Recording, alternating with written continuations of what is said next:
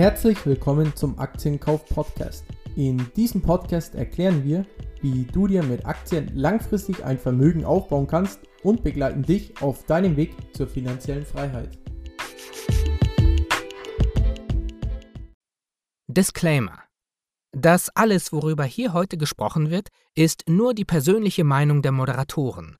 Es ist keine Anlageberatung und auch keine Kaufempfehlung. Hi und herzlich willkommen zu dieser Folge des Aktienkauf Podcast. Heute mit einer Solo-Episode von mir, dem Sebi, und zwar zum Thema MSCI World. Denn ich glaube, Fragen zum, ja, zum MSCI World, allgemein zu großen ETFs, aber insbesondere zum MSCI World sind tatsächlich noch die uns am häufigsten gestellten Fragen, oder ich glaube, dass trotzdem bei uns in den Privatnachrichten auf Instagram zum Beispiel am häufigsten diskutierte Thema, auch wenn man vielleicht denkt, ja, eigentlich ist schon fast überall alles gesagt zu ähm, ETFs wie den MSCI World. Aber wie gesagt, es gibt dennoch noch oft Fragen und das ist natürlich auch völlig in Ordnung, dass man diese Fragen hat. Und deswegen möchte ich mal heute ein Thema aufgreifen, das, glaube ich, so die am ziemlich am häufigsten gestellte Frage und auch das am häufigsten diskutierte Thema ist, wenn es um ein ETF wie den MSCI World geht. Und zwar ist es das Thema USA-Übergewicht im ETF. Es wird nämlich häufig gesagt, dass das USA-Gewicht im ETF extrem hoch ist und oft wird auch gesagt, dass es vielleicht sogar ein bisschen zu hoch ist von den einen. Von den anderen wird gesagt, dass es definitiv viel zu hoch ist. Also hier scheiden sich, glaube ich, auch so ein bisschen die Geister. Ähm, ja, und auch wir heben immer wieder mal mahnenden Zeigefinger, wenn wir über den ETF sprechen und sagen, dass man sich ja, ich sag mal, zumindest Gedanken machen sollte darüber, wie hoch man ja bestimmte US-Unternehmen gewichtet und dass man darauf achten sollte, wie hoch dann das Gewicht im Depot insgesamt ist und dass man, wenn man eben in den MSCI World zum Beispiel investiert, dass man zumindest mal ein Auge darauf haben sollte, wie hoch dort die Positionen sind, wie hoch dort das USA-Gewicht ist. Und ich glaube, das Problem dabei ist, was wir auch immer wieder oder ja, was ich immer wieder, wie gesagt, an diesen Fragen merke, das Problem ist dabei so ein bisschen, worauf man hier schaut, wenn man von diesem USA-Übergewicht spricht. Denn das Problem oder die Tatsache, auf der diese Aussage beruht, ist ja, dass man einen Blick auf die geografische Lage der Unternehmenssitze wirft. Das, sprich, man schaut sich an, ähm, wo sind die Unternehmen angesiedelt und ein Großteil der Unternehmen sind eben in der USA angesiedelt und dann sagt man eben, ja, okay, der USA ähm, oder der USA-Anteil ist einfach zu hoch, die USA-Gewichtung ist zu hoch. Also ganz einfaches Beispiel, wenn wir mal auf Apple, Microsoft, Amazon blicken zum Beispiel, diese drei Unternehmen sind natürlich im MSCI World vorhanden. Alle drei Unternehmen haben ihren Sitz in den USA und deswegen ähm, spielt das dann natürlich auf den USA-Anteil an, beziehungsweise zahlt auf diesen USA-Anteil ein. Und das führt insgesamt dazu, dass der USA-Anteil im MSCI World derzeit bei ungefähr 66 Prozent liegt. Und hier kann man definitiv sagen, dass man das absolut nachvollziehen kann, wenn viele sagen, ähm, der USA-Anteil ist einfach zu hoch mit 66 Prozent, wenn man doch eigentlich in den MSCI World investiert, also eigentlich in die ganze Welt investieren möchte, zumindest in die Industrienationen.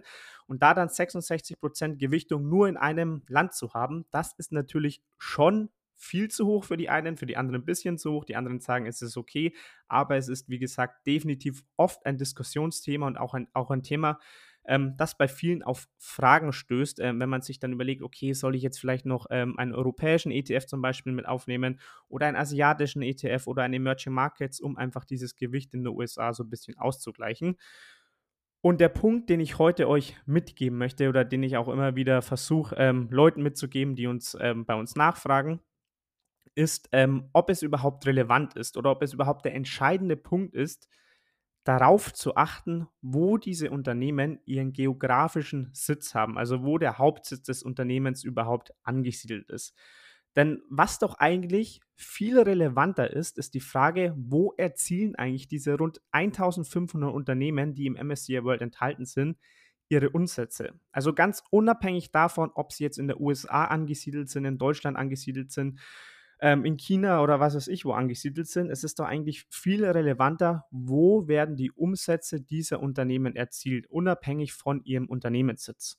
Und das habe ich eben jetzt mal für diesen Podcast nachgesehen und ja, leider nicht für alle 1500 Unternehmen im, äh, im ETF, sondern für die zehn größten Positionen. Und die möchte ich jetzt gleich mal kurz im Schnelldurchlauf durchgehen und euch anhand dieser Unternehmen einfach mal so ein bisschen deutlich machen, worauf ich dann hinaus möchte. Ich glaube, das wird auch relativ schnell klar und ist, glaube ich, ein relativ ähm, wichtiger Punkt, über den man sich Gedanken machen sollte, wenn man in den MSCI World oder auch in ETFs wie den SP 500 investiert. Mal als die allergrößte Position vielleicht ein bisschen ausführlicher, danach wie gesagt im Schnelldurchlauf und zwar Apple. Apple ist die größte Position mit so etwas über 5% Gewichtung im ETF und Apple natürlich hat ihren Sitz in der USA und da sagt man dann, okay, das zahlt natürlich wiederum auf die USA-Gewichtung im ETF ein. Wenn man sich jetzt aber mal anschaut, okay, wo werden eigentlich die Umsätze von Apple erzielt, dann sieht das Ganze schon ähm, ja, ein bisschen anders aus oder eigentlich stark anders aus. Denn tatsächlich hat Apple nur einen USA-Umsatzanteil von 37,5% im Jahr 2022. Das heißt, so hoch ist der USA-Anteil eigentlich gar nicht, sondern die anderen Umsätze werden zum Beispiel in Asien oder Europa erzielt. Wie gesagt, in den USA, in den United States sind es nur 37,5 Prozent.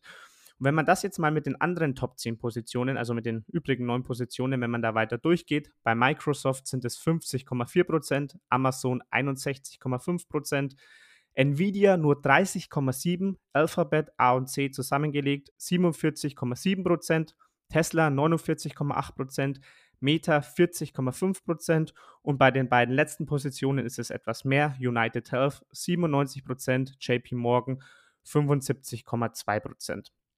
Waren jetzt vielleicht ein bisschen viele Prozentzahlen zum Folgen, aber ich glaube, ihr konntet es schon gut raushören. Wenn man sich mal die Umsatzanteile eben anschaut, dann wird einem relativ schnell klar, eigentlich ist es zu einfach gesagt, okay, Apple sitzt in den USA, Microsoft sitzt in den USA, Amazon sitzt in den USA, Nvidia sitzt in den USA. Deswegen ist der USA-Anteil so hoch. Denn wenn man sich jetzt mal als Beispiel Nvidia rauspickt und dann sieht, okay, es werden aber eigentlich sogar weniger als ein Drittel der Umsätze in der USA erzielt, dann muss man sich Gedanken machen, okay, ist es überhaupt richtig, pauschal zu sagen, ähm, der USA-Anteil ist zu hoch. Ich glaube, es ist natürlich schon nochmal ein relevanter Faktor, dass natürlich diese Unternehmen mit den bestimmten Regulierungen, ähm, Gesetzen und wie auch immer, wo sie dann angesiedelt sind und dass sie dann eben in der USA angesiedelt sind, das sollte man definitiv auch nicht vernachlässigen. Aber ich glaube, es ist weniger relevant, als es oft vereinfacht dargestellt wird. Und das ist, glaube ich, so ein wichtiger Punkt, den ich euch heute so als kleines Know-how in einer kurzen und knackigen Podcast-Folge mit auf den Weg geben möchte.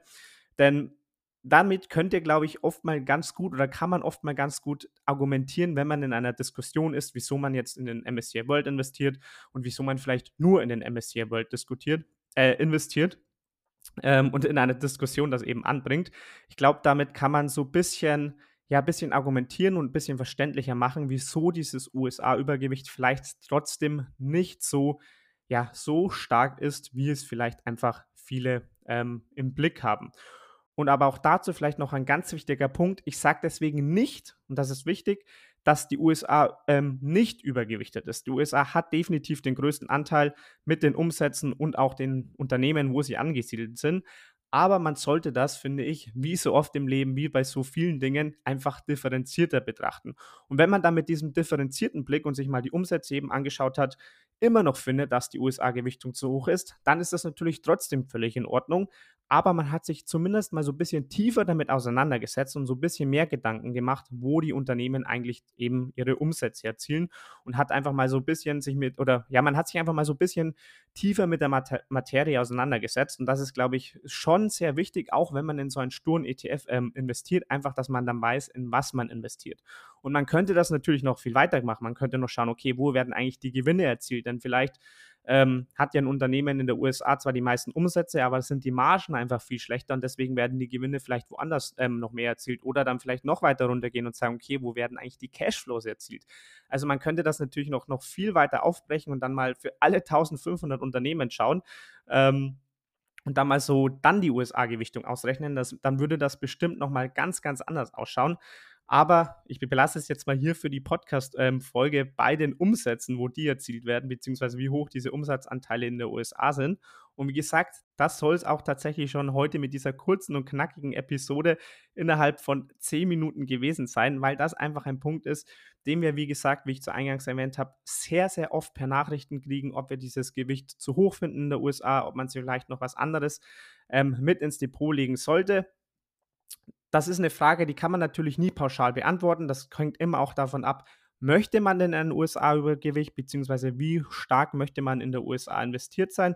Aber ich glaube, mit dieser Folge, mit diesen Informationen kann man sich da zumindest nochmal mehr damit auseinandersetzen und kann vielleicht auch, ich sage nicht, dass man, da, dass man das muss, aber man kann sich vielleicht damit auch so ein bisschen beruhigter zurücklehnen und so ein bisschen beruhigter nur zum Beispiel in den MSCI World investieren, weil, wie gesagt, dieses oft nach außen ähm, gesagte USA-Übergewicht vielleicht trotzdem gar nicht so hoch ist, wie es auf den ersten Blick scheint, wie man auf den ersten Blick oft hört und wie man auf dem ersten Blick oft liest.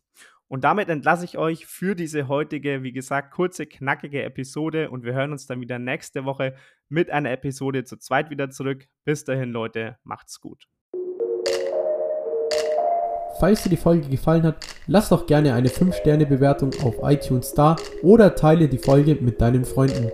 In diesem Sinne, habt einen guten Start in die Woche und wir hören uns nächsten Sonntag wieder.